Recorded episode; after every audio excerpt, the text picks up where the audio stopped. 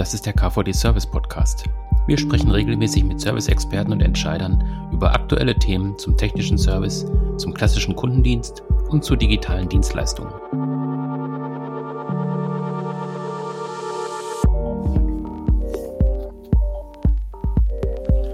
Das ist eine neue Folge des KVD Service Podcast und wir sprechen heute darüber, wie man mit Customer Obsession Erfolg erlangen kann. Dabei wird es darum gehen, ähm, zu gucken, was ist eigentlich Customer Obsession, also dass wir den Begriff mal ein bisschen klären, ähm, dass wir gucken, wie die Umsetzung im Unternehmen funktionieren kann, also wer ist da beteiligt, welche Abteilungen sind beteiligt, welche Führungskräfte sind beteiligt? Und wir wollen dann auch gucken, wie sieht das in der Praxis aus, also welche Best Practices gibt es. Ähm, das mache ich nicht alleine, sondern ich habe mir einen Gast eingeladen. Bei mir ist heute Axel Werle. Er ist Director Customer Services bei Virgin Media O2. Hallo Herr Werle, schön, dass Sie da sind. Guten Morgen. Ähm, ja, bevor wir in das Thema einsteigen, vielleicht kurz ähm, zu Ihrer Person. Vielleicht stellen Sie sich einmal kurz vor und sagen, was Sie auch in dem Unternehmen machen. Ja, sehr gerne. Wie schon gesagt, mein Name ist Axel Wehrle bei Virgin Media 2 verantwortlich mhm. für den Customer Service. Das umfasst am Ende des Tages die Strategie für den Service, die Umsetzung des Service. Das sind also über 30 Standorte in äh, sieben verschiedenen Ländern. Ähm, die Organisation äh, plus das Treiben der technischen Neuerungen, der Digitalisierung, um den Service einfach ja, so modern wie möglich zu gestalten. Genau, wir gucken heute auf das Thema Customer Obsession. Ähm, vielleicht können wir da am Anfang einmal gucken auf den Begriff an sich. Der ist vielleicht noch nicht allen so geläufig. Ähm, können Sie mal so ein bisschen Licht ins Dunkel bringen? Was verstehen Sie darunter und ähm, ja, was, was steckt dahinter? Ja, sehr, sehr gerne. Also in meiner, in, in meiner Wahrnehmung ist Customer Obsession eben ein, ein Schritt weiter als Kundenzufriedenheit. Na, ganz viele Unternehmen schreiben sich Kundenzufriedenheit auf die Fahnen. Und das wird dann im Endeffekt sehr stark im Service gehandelt. Ähm, Customer Obsession bedeutet, dass die ganze Firma mitmacht. Und das ist für mich der ausschlaggebende Faktor. Mhm. Ähm, das ist ein Team will. Da muss Produktmanagement dabei sein, da muss das Marketing dabei sein, da müssen die technischen Abteilungen dabei sein, da muss der Service dabei sein, da müssen alle gemeinsam diese Vision haben, dass man tatsächlich probiert, ein Produkt und einen Service anzubieten, der das ist, was der Kunde wirklich möchte zu einem Preis, der für den Kunden akzeptabel ist. Wenn Sie das hinkriegen und das durch die ganze Company verankern können, dann werden Sie erfolgreich. Und um ehrlich zu sein, Firmen wie Amazon, Apple machen vor, wie sowas geht. Genau, so Beispiele können wir gleich nochmal kurz eingehen. Ähm, wir haben jetzt im KVD ähm, ja relativ viel mit äh, Themen auch zu tun, die eben den Kunden betreffen. Also ich denke jetzt auch an Begriffe wie Kundenbegeisterung, Kundenzufriedenheit, wie Sie es gerade angesprochen haben, Service Excellence. Vielleicht können wir diese Begriffe nochmal so ein bisschen auseinander dividieren, dass Sie äh, einordnen, wo sehen Sie da tatsächlich dann auch ähm, das Feld Customer Obsession im Vergleich eben zu Kundenzufriedenheit, Kundenbegeisterung oder eben auch Service Excellence. Mhm. Customer Obsession ist tatsächlich der, der, der, der unbedingte Wille einer Company, alles zu tun und im Endeffekt für den Kunden das Richtige zu machen. Auch wenn das mal Geld kostet. Mhm. Auch wenn das bedeutet, dass man mal mehr Aufwand in Kauf nehmen muss. Ich glaube, ein ganz wesentlicher Faktor darin ist für for the long term drin zu sein, ne? Mhm. nicht Entscheidungen zu treffen, die sich dann möglicherweise innerhalb von drei Monaten rentieren müssen, denn das tut Custom Obsession nicht zwangsläufig, mhm. sondern wirklich langfristige Entscheidungen treffen, wirklich da, davon leben und damit leben und dafür leben, dass man ein, ein, ein Kunden, eine Kundenerfahrung generiert, die dazu führt, dass jeder der Kunde dieses Unternehmens ist, sagt, wow, das ist genau das, was ich mir vorgestellt habe und das empfehle ich weiter. Und das ist, mhm. was Customer Obsession für mich über eine reine Customer Experience raushebt. Und dann auch in Abgrenzung zu Service Excellence, äh, würden Sie sagen, das, das ist schon, also es geht in die ähnliche Richtung, nur jetzt eben auch diese, ja, diese Langfristigkeit oder dieses ganzheitliche Gedachte, ist das nochmal dann ein Level mehr? Ich denke vor allem Service Excellence ist sehr stark eine, eine Sammlung von Tools, mit denen ich mhm. probiere, ein bestimmtes Ziel zu erreichen. Customer Obsession ist tatsächlich eine Unternehmensphilosophie. Mhm. Das ist eine Unternehmensphilosophie, der ich im Endeffekt alle relevanten Entscheidungen des Unternehmens unterordne. Mhm. Ja, wenn wir jetzt auf das Unternehmen einmal schauen, Sie haben gerade schon gesagt, im Prinzip müssten alle, Beteil äh, alle Abteilungen auch beteiligt sein.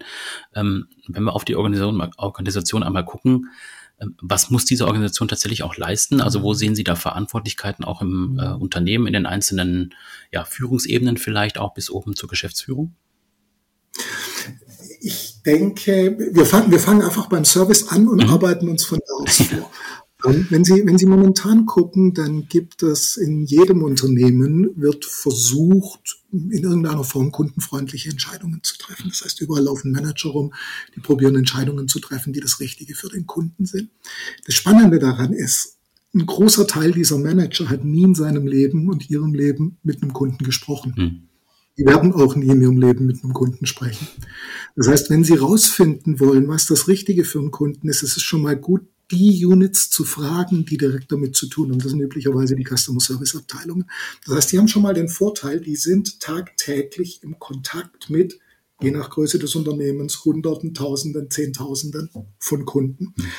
Die Aufgabe, die daraus für einen Customer Service erwächst aus meiner Sicht, ist, messbar zu machen, fühlbar zu machen und mit Daten erfassbar zu machen, was da draußen eigentlich passiert. Also der erste Schritt besteht darin, von einem gefühlten Kundenbild, von einem, wir denken, da draußen passiert Folgendes und dann habe ich noch diese Anekdote erlebt, wegzugehen zu einem System, in dem Sie wirklich sehr gezielt, sehr genau und sehr, sehr trennscharf reporten können, Wozu kriegen Sie eigentlich Anfragen? Wie sind die? Womit sind Kunden zufrieden? Womit sind sie weniger zufrieden? Welche Produkte funktionieren? Welche Produkte funktionieren nicht? Hm. Gibt es regionale Unterschiede? Gibt es Unterschiede in der Altersstruktur der Kunden? Whatever.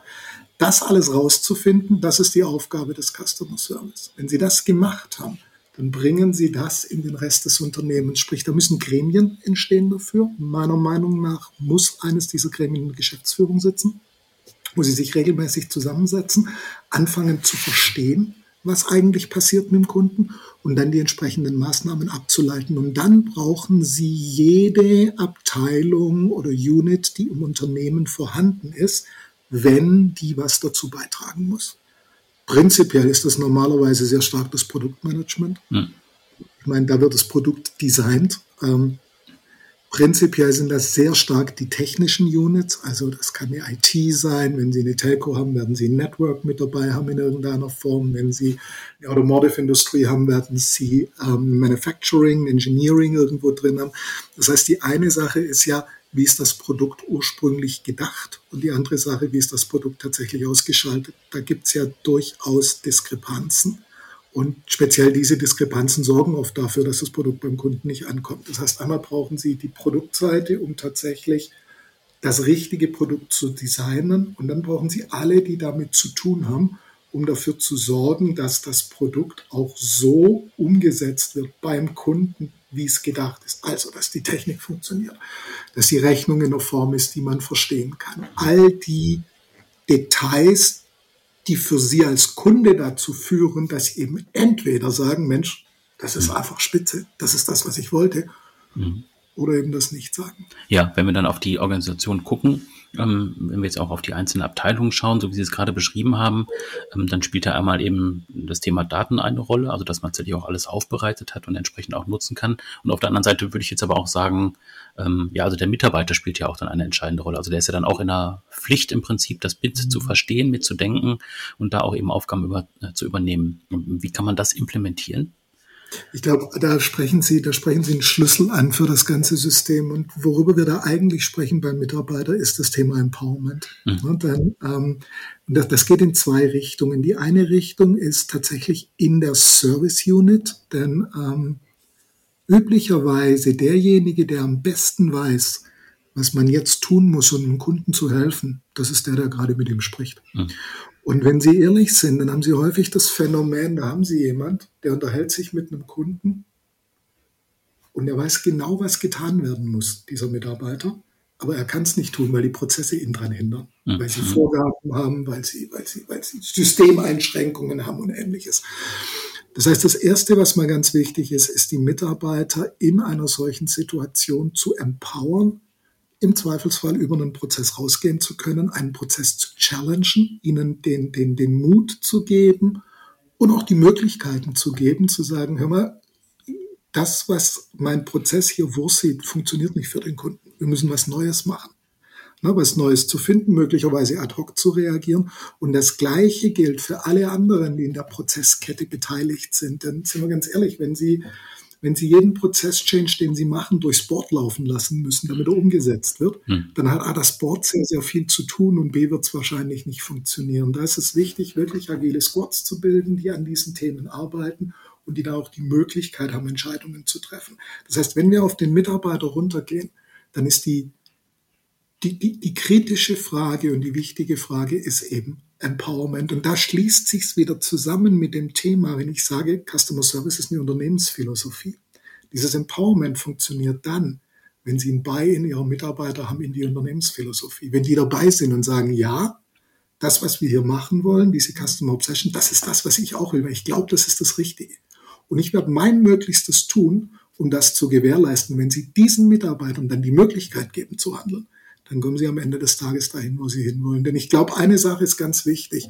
Wenn Sie Ihr Unternehmen in Richtung Customer Obsession bekommen wollen, das ist nicht das eine große Programm, die eine Silver. Bullet, die dafür sorgt, dass von heute auf morgen die Welt anders wird. Das ist ein stetiger Weg von vielen kleinen Veränderungen, Optimierungen, die Sie jeden Tag aufs Neue machen. Und das kriegen Sie nur hin, wenn Ihre Mitarbeiter an Bord sind. Und erfahrungsgemäß werden Ihre Mitarbeiter dann an Bord sein, wenn die den Eindruck haben, sie können wirklich was bewegen.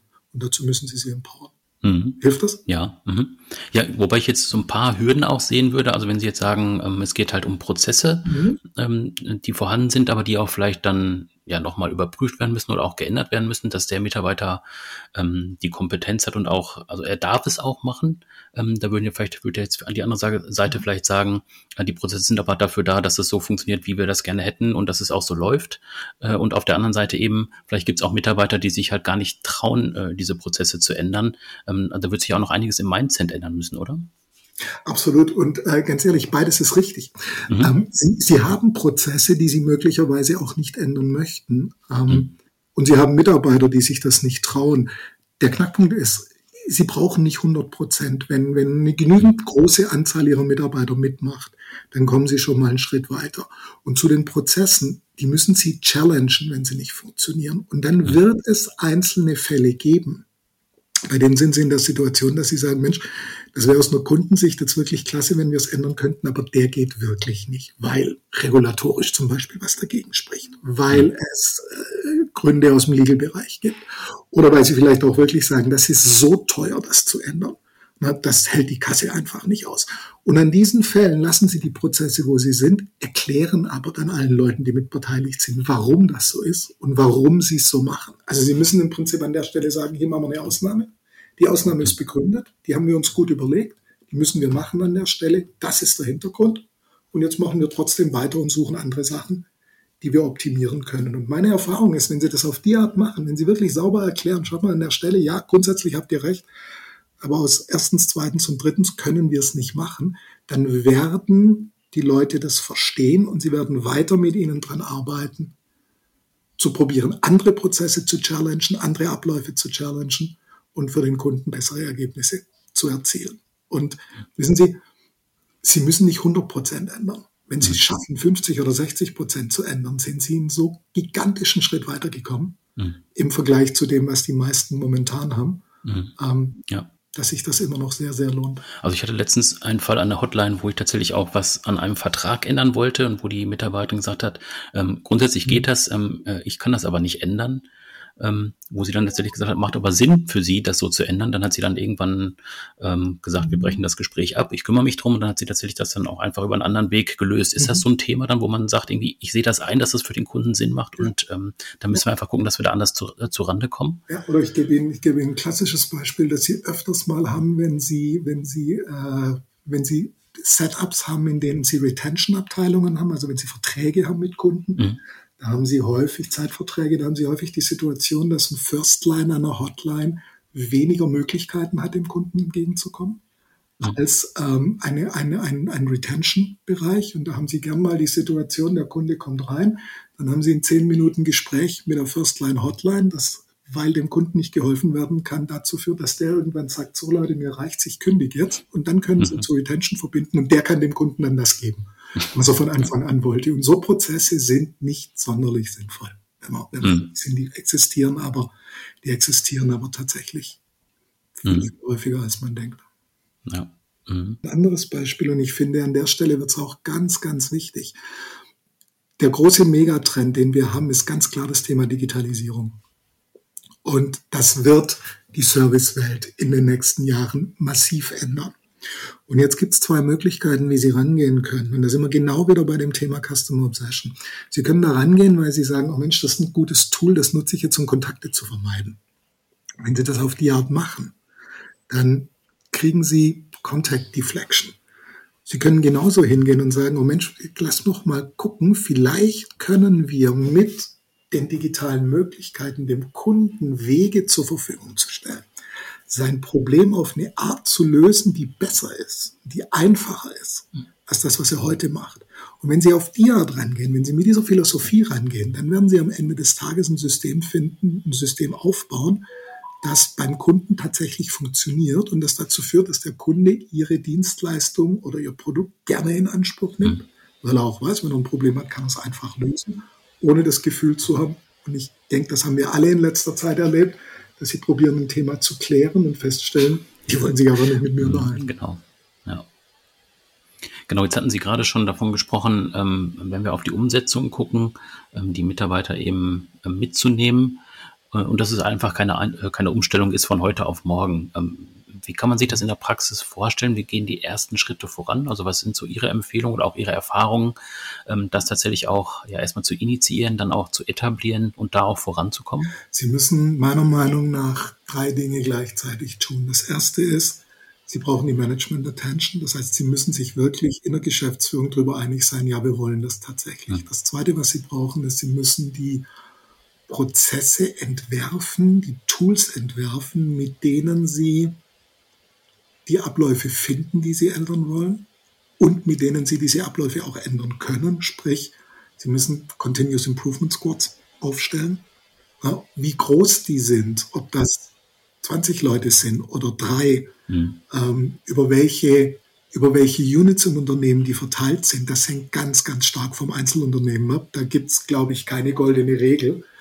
Ähm, und was Sie dann machen müssen als drittes, dann müssen Sie anfangen, einerseits aus den Daten und andererseits über die Einbeziehung ihrer Mitarbeiter, die Kundenkontakt haben. Ne? Das ist üblicherweise der Service und der Sales. An den beiden Stellen rausfinden, mhm. was brauchen sie. Und ich gebe Ihnen ein ganz einfaches Beispiel. Da gibt es zum Beispiel die Idee des Gamba Walks. Das ist eine Amazon-Methodik. Die habe ich nach meiner Zeit bei Amazon in jedem Unternehmen eingeführt, in dem ich bisher gearbeitet habe. Und die hat sehr, sehr gut funktioniert. Die bedeutet schlicht, Sie nehmen hochrangigen Manager, also Minimum einen Standortleiter. Und der geht jeden Tag eine Stunde lang zu einem seiner Teams, die im Kundenkontakt sind, und fragt, was habt ihr letzte Woche erlebt, das euch daran gehindert hat, einen exzellenten Service zu liefern? Und dann setzt man sich zusammen und guckt sich dieses eine Thema an. Und der hat einen Prozessmanager bei, der hat jemand von Finance dabei, der hat jemand von HR dabei, der hat möglicherweise jemand von IT dabei, je nachdem, wie im Unternehmen eben die Verantwortlichkeiten verteilt sind. Und dann nehmen sie auf, was sie an Problemen hören. Und da geht es nicht darum, 30 verschiedene Sachen aufzunehmen. Da geht es darum, ein oder zwei Dinge aufzunehmen. Mhm. Die nehmen sie auf. Die machen sie sehr transparent. Ja, das können sie über ein Kanban-Board machen oder äh, über, eine, über eine Webpage, die jeder mhm ähm, auf die jeder Zugriff hat, wie immer sie das machen. Aber sie machen sehr transparent, so dass alle im Prozess Beteiligten sehen können, das ist die Idee, das ist das, was wir vorhaben. Sie schreiben dahinter, wer diese Idee umsetzen soll. Sie setzen sich einen Zeithorizont, wobei es wichtig ist, einen realistischen Zeithorizont zu haben. Und dann arbeiten sie dran. Mhm. Am Anfang, meine Erfahrung ist, in jedem Unternehmen bisher, am Anfang ist das ein bisschen verhalten, was da kommt. Denn Normalerweise sind die Units, die direkt am Kunden dran sind, sind gewöhnt, dass sie Verbesserungsvorschläge machen und dass dann nichts damit passiert. Das heißt, was Sie brauchen, sind diese Proof Points. Jetzt fangen Sie das an, Sie nehmen die ersten Punkte auf, Sie haben hinten dran die Organisation, die das Ganze umsetzen kann, also dieser Squad, der die betreffenden Abteilungen miteinander vereinen kann und Sie haben die Deckung vom Board, die Management-Deckung, so hoch wie möglich. Und dann fangen sie an, die ersten Punkte umzusetzen. Und dann kommen sie zurück und sagen, schau mal, das war das, was ihr uns gesagt habt. Das haben wir gemacht. Haben wir das damit gelöst? Ja oder nein? 90 Prozent der Fälle bekommen sie ein Ja. Und dann bekommen sie die nächste Idee. Und wenn sie das über acht bis zwölf Wochen machen, immer wieder diese Proofpoints setzen, wo sie sagen, das haben wir umgesetzt, das haben wir umgesetzt, das haben wir umgesetzt, dann fängt das Ganze an zu sprudeln. Dann kommen die richtigen Ideen und dann kommen Leute aus anderen Unternehmensteilen rein, die sagen, hey, wir haben festgestellt, ihr macht das und das, wir haben auch was von unserer Seite. Wir glauben, es wäre wichtig, das. Und dann probieren sie das umzusetzen. Und dann kommen sie in, in, eine, in eine ganz, ganz positive Spirale nach oben. Denn jetzt fangen sie an, positives Feedback von ihren Kunden zu bekommen. Das heißt, ihre Mitarbeiter im Unternehmen stellen fest, oh, da ist auf einmal jemand da gewesen, der hat gesagt, hey, ihr habt mir geholfen, das war total klasse. Vielen Dank. Und diese Sachen zirkulieren sie und so kommen sie in die positive Spirale. Also um es nochmal zusammenzufassen, Sie brauchen im Prinzip drei Sachen. Sie brauchen mhm. den entsprechenden Management-Support, um Ressourcen frei zu bekommen, die Sie für so Prozesse immer brauchen. Sie mhm. brauchen eine kleine Gruppe von Menschen, die die Zeit hat, an diesen Themen zu arbeiten und aus den entsprechenden Abteilungen kommt, die sie brauchen. Und dann brauchen sie das System, um ihre Mitarbeiter zu aktivieren. Dieser Gamba Walk ist eine Möglichkeit. Da gibt es auch ganz viele andere im allgemeinen Vorschlagswesen. Wichtig ist nur, sie müssen reagieren. Wenn der Vorschlag kommt, müssen sie dran arbeiten. Sie können möglicherweise auch sagen, vielen Dank für den Vorschlag, der macht keinen Sinn. Oder ähm, wir haben das angeguckt, das ist bereits auf der Roadmap, das kommt sowieso in zwei Monaten. Aber dann müssen Sie zurückgehen, müssen das den Leuten sagen und üblicherweise werden Sie Vorschläge kriegen, die Sie noch nicht kennen und die probieren sie umzusetzen. Jetzt würde ich mir vorstellen, dass am Anfang relativ viel äh, Kommunikation und Moderation auch gefragt ist. Ähm, würden Sie sagen, dass sich dann diese Prozesse, wenn erkennbar ist, dass sich was ändert, dass sich das einspielt und dann auch Automatismen greifen? Das ist, ähm, am, am, Anfang müssen Sie es natürlich erklären. Mhm, am Anfang müssen Sie es, am Anfang müssen Sie es, das Wichtigste ist eigentlich, am Anfang müssen Sie im Prinzip rüberbringen, wir meinen das ernst. Mhm. Wir wollen das wirklich. Macht mit. Und äh, in dem Moment, in dem das aber funktioniert, und wie gesagt, meine Erfahrung, acht Wochen, zwölf Wochen, dann fängt das an zu greifen, dann ähm, müssen sie eigentlich gar nicht mehr viel kommunizieren, um es zu erklären. Was sie dann machen, ist, sie kommunizieren ihre Erfolge. Der Vorteil an dieser Methode ist, wenn wir ganz ehrlich sind, ähm, das macht Spaß. Mhm. Denn es macht viel mehr Spaß, in einem Unternehmen zu arbeiten, indem sie sagen, Mensch, wir, wir haben verstanden, was unsere Kunden wollen und wir liefern das und wir kriegen das positive Feedback. Das macht deutlich mehr Spaß, als in einem Unternehmen zu arbeiten, in dem sie ständig von Kundenseite angeschossen werden und zu Recht möglicherweise. Das heißt, wenn das mal durch ist, wenn die Leute mal verstanden haben, hey, die Unternehmensführung steht da wirklich dahinter. Die, die geben auch Ressourcen dafür frei und wir können wirklich anfangen, Dinge zu tun, dann wird das ein Selbstläufer. Und häufig sind die Themen, ich habe das häufig erlebt, dass die Themen, an denen man gearbeitet hat, gar nicht so kompliziert waren, wie man gedacht hat. Mhm. Also Sie brauchen da üblicherweise nicht riesige Teile Ihres Budgets dafür. Da gibt es genug Dinge, die Sie einfach mit zwei, drei Absprachen, mit einer kleinen Änderung auf einer Rechnung, mit einer kleinen Änderung am Produkt sehr, sehr einfach machen mhm. können, um großen Impact ja. damit erzielen. Jetzt haben Sie vorhin auch schon Beispiele angesprochen, ähm, wenn wir mal auf Amazon oder auf Apple gucken. Ähm, da bin ich jetzt auch bei beiden Kunde und äh, weiß, glaube ich, in welche Richtung das geht. Ähm, vielleicht können Sie da noch mal so ein paar Best Practices beschreiben aus Ihrer Sicht, was sich da auch einfach geändert hat oder wie auch da das Kundenempfinden dann ist.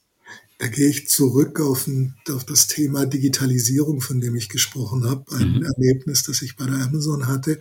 Da hatte ich, da war ich frisch dabei. Das ist schon länger her ähm, weil Amazon hat schon sehr früh angefangen zu digitalisieren. Die haben das damals nur Self-Service genannt, war aber, war aber genau das, was wir jetzt gerade alle machen.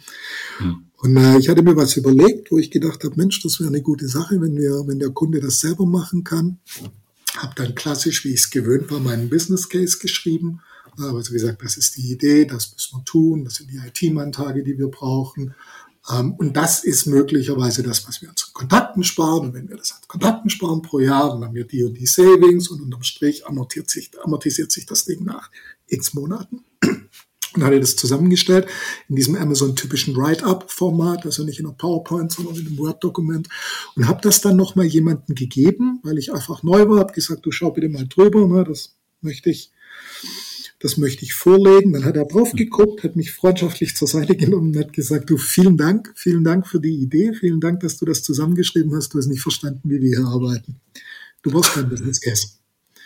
Es gibt nur zwei Möglichkeiten. Die eine Möglichkeit ist, das, was du vorschlägst, ist gut für den Kunden und ist das Richtige für den Kunden und ermöglicht dem Kunden ein besseres Serviceerlebnis als heute. Dann tun wir es. Die zweite Möglichkeit ist, das, was du da vorschlägst, ist nicht gut für den Kunden. Spart vielleicht Geld, bringt dem Kunden aber nicht das, was er möchte und verbessert sein, sein Kundenerlebnis nicht. dann tun wir es nicht. Wir brauchen keinen Case dafür. Und das ist eine Company, die das wirklich ernst nimmt an der Stelle. Das ist für mich ein, äh, das ist was, wenn sie aus anderen Industrien kommen, was sie erstmal nicht gewöhnt sind.